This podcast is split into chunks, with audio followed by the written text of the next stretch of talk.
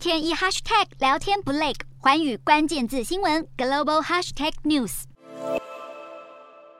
中国国务院总理李克强三月才大喊，中国今年 GDP 成长要达到百分之五点五，但现在这个目标恐怕越来越难以达成。法国巴黎银行表示，虽然中国六月经济迅速复苏，但中国上半年 GDP 成长率是百分之二点五，这代表下半年必须达到百分之八以上的成长率，才能达成全年 GDP 成长百分之五点五的目标。法国巴黎银行也提到，受到烂尾楼停贷事件影响，中国银行和房地产的下行风险较高。目前中国烂尾楼虽然大多在低线城市，但也有一部分是位于上海和南京等一线城市。根据中国人民银行数据显示，目前大约有百分之之五到百分之十的房地产项目延期交付，面临风险的房贷规模大约是四千四百亿到八千八百亿人民币，占金融机构贷款总额的百分之零点二到百分之零点四。而香港经济也不乐观，外媒指出，由于对新冠疫情实施限制、贸易下滑以及全球经济遭遇逆风等，香港今年 GDP 可能会出现零成长。